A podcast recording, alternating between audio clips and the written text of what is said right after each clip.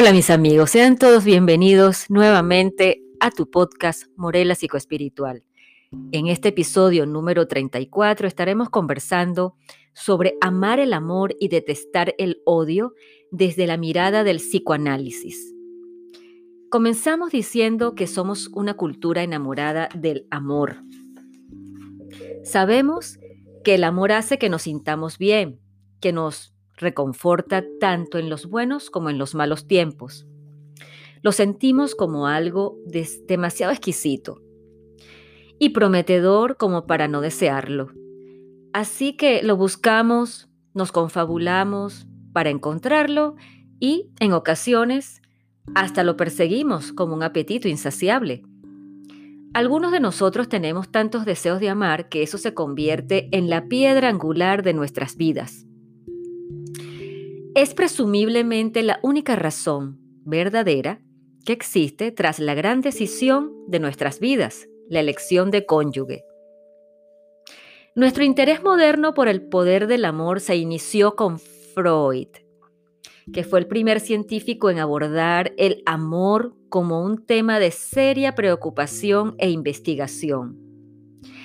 En 1909, Freud propuso a la comunidad de la salud mental que se creara una academia del amor para estudiar esa, esa fuerza misteriosa. Después de mucha exploración y experimentación, Freud había llegado al convencimiento de que el impulso de amar y ser amado es una poderosa fuerza biológica. Sostuvo la idea de que el amor no es un lujo, sino un impulso tan innato como la necesidad de alimento, aire y agua.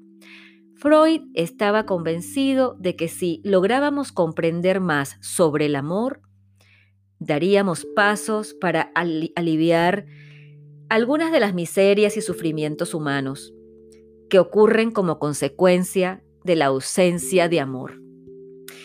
Y no fue hasta el final de su vida cuando comprendió Freud con claridad la verdadera dificultad de alcanzar el amor. En su último tratado, El malestar en la cultura, Freud hizo con gran tristeza y resignación una admisión surgida del hecho de saber y también de haber sido testigo en vida de fuerzas de destrucción sin igual, una guerra mundial y la brutalidad nazi como presagio de la Segunda Guerra Mundial ejercieron un fuerte efecto sobre el antiguo optimismo de Freud. Su creencia final sobre el futuro del hombre fue que el odio y la ira, junto con el potencial destructivo que tienen, constituyen una fuerza tan poderosa como el amor y como su potencial curativo.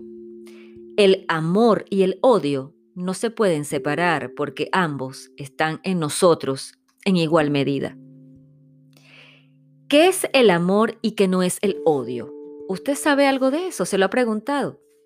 Pues las ideas populares sobre el amor no proceden solo de nuestra experiencia del mismo, sino también de lo que oímos contar sobre el amor.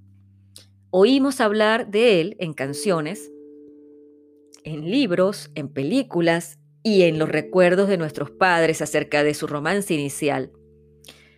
El problema de todas esas ideas populares es que se idealiza el amor al mismo tiempo que se ignora su ambivalencia esencial.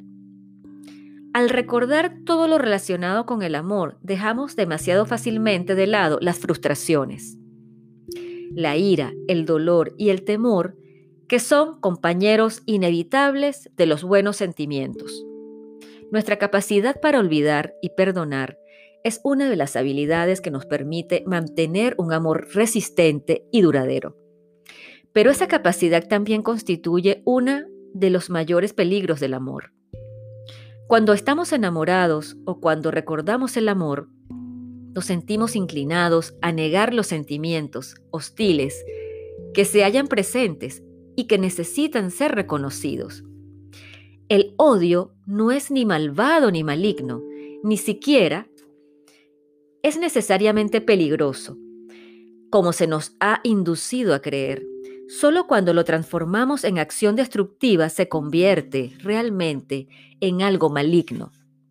El odio, como sentimiento, forma parte de nuestra condición humana, del mismo tejido de nuestra composición emocional. Es algo absolutamente ineludible. Y no obstante, pocos de nosotros han recibido información o han, tenido experiencias sobre el control constructivo de nuestros sentimientos de odio. La capacidad para reconocer el odio, para sentirlo, tanto como para detectarlo, constituye un ingrediente esencial en la construcción de lo que, dominó un fuerte sistema inmunológico psicológico. Este sistema de inmunidad del que se hablará en toda una cantidad de tratados científicos, es un protector muy valioso contra las enfermedades, tanto psicológicas como físicas. Y en esos tratados científicos, en esos estudios científicos y también en lo que les voy a comentar en este momento, que tiene que ver con la necesidad del amor.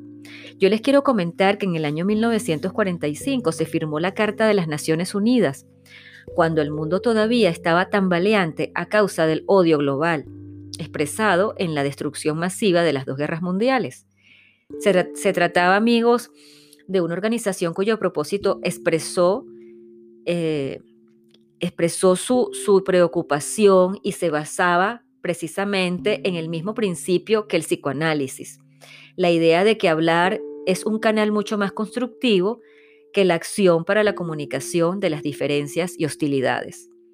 En 1950, las Naciones Unidas encargaron a un grupo de psicoanalistas el estudio de la importancia del amor materno. Los psicoanalistas John Bowlby y René Spitz retomaron la visión de Freud según la cual había que estudiar científicamente el amor. Y como resultado de su investigación nos ofrecieron a todos, al mundo, una información precisa sobre el poder positivo del amor y los efectos desastrosos de su ausencia. Es muy interesante decir que la investigación del psicoanalista Spips confirmó y nos informó a todos de una enfermedad a la que todavía no se le había colocado etiqueta de diagnóstico. Esa enfermedad llamada ahora marasmo parecía ser una especie de mal de amor, un marchitamiento del espíritu, y luego del cuerpo, como consecuencia de la privación del amor materno. Como resultado de esta investigación, existen documentos filmados sobre los efectos de un cuidado maternal inadecuado, donde Spips observó y filmó además a 34 huérfanos en un orfanato. Aunque sus necesidades físicas eran atendidas, además, además que adecuadamente, estos niños raras, rara vez o raras veces eran acariciados, no se jugaba con ellos ni se le exponía a cualquier otra clase de la atención nutritiva que las madres cariñosas suelen ofrecer a sus hijos. Al cabo de tres meses, los bebés tuvieron dificultades para dormir. Dos meses más tarde, la mayoría de ellos habían asumido el aspecto de la invisibilidad. Y al cabo de un año habían fallecido 27 de los 34 niños. Los niños no son los únicos que mueren por, la falta de amor. Ese mismo fenómeno también se ha observado en las parejas ancianas. Dos vidas que han pasado juntas muchos años pueden llegar a sentirse como un todo inseparable, de modo que cuando el lazo de amor entre dos queda roto por la muerte, el que sobrevive ha perdido de hecho una parte de su propia vida. No es infrecuente que esa persona muera poco después. La mayoría de nosotros conocemos personalmente casos como estos. Estoy segura que los que están escuchando este podcast tienen historias de este tipo de casos.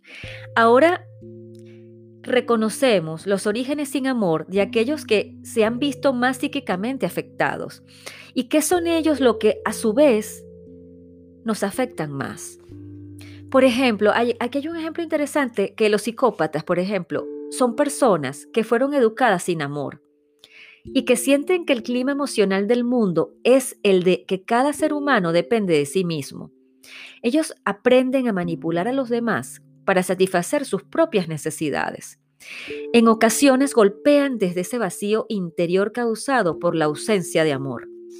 Cuando lo hacen, actúan como en un esfuerzo por eliminar cualquier impedimento que se interponga en su camino de conseguir exactamente lo que desean. Desgraciadamente, ese impedimento es a menudo una vida humana. En un sentido similar, los estudios sobre el maltrato físico revelan que quienes han sido maltratados en nuestra sociedad se convierten a su vez en personas que maltratan a otros.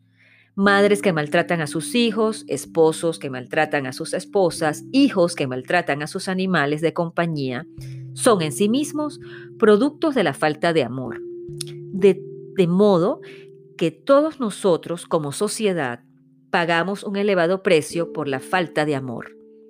No es nada extraño que nos hayamos sentido interesados e incluso cabría decir que obsesionados por amar el amor, ya que su ausencia mata.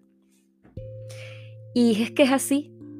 El amor, como decía sabiamente mi abuela materna, Ana Teresa, es un elixir. Un elixir que cura todo, absolutamente todo.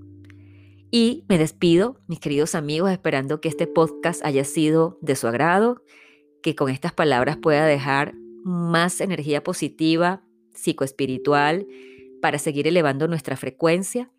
Agradecida por la audiencia, agradecida porque siempre están allí para apoyarme.